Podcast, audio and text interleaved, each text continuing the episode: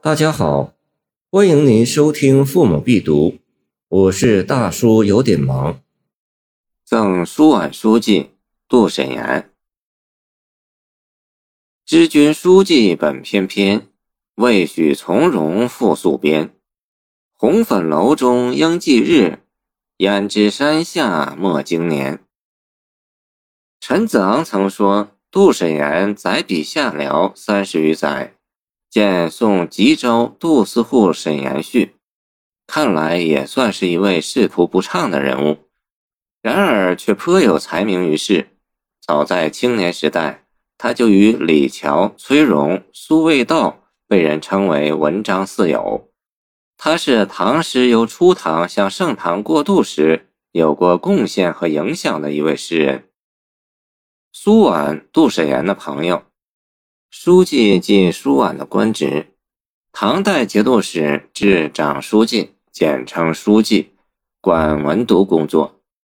曹丕与吴志书说：“源于书记翩翩，志足乐也。”陈觉《奉达内兄西书诗》也有：“书记既翩翩，赋歌能绝妙。”这首诗的第一句即化用了这些意思来形容苏婉其人。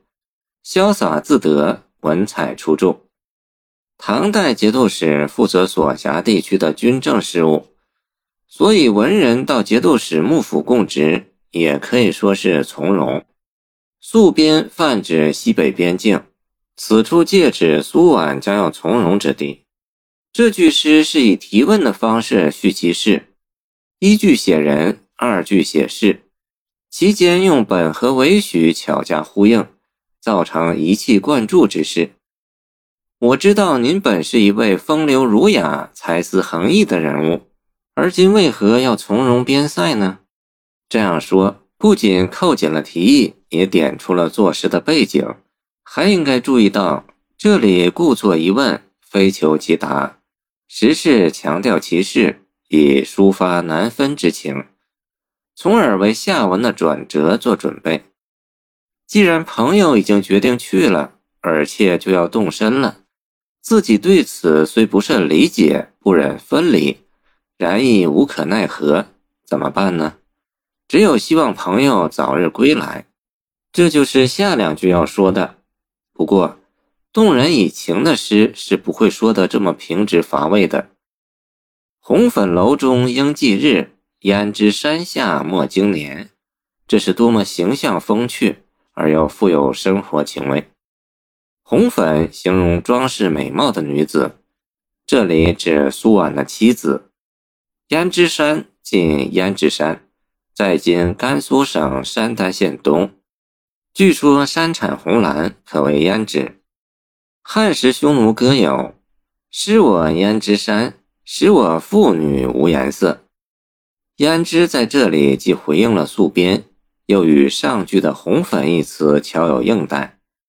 诗的三四两句用流水对的句式写得回合婉质，反复致意，意思总落在一个“归”字上。那便是“红粉祭日盼君归，君在胭脂莫忘归”。本是己盼有归，忽而别出西境，传情于外，借归人生发以寄己意。诗中虽有惜别忘归之意，却无低沉惆怅之情；虽有调侃言笑之趣，却无轻佻浮浪之病。而朋友之间亲密无间的情谊、愉悦无拘的气氛，则跃然纸上。他那新颖自然、情韵浓郁、爽朗活泼的艺术风调，正使我们看到了七绝向盛唐过渡的端倪。谢谢您的收听，欢迎您继续收听我们的后续节目。如果你喜欢我的作品，请关注我吧。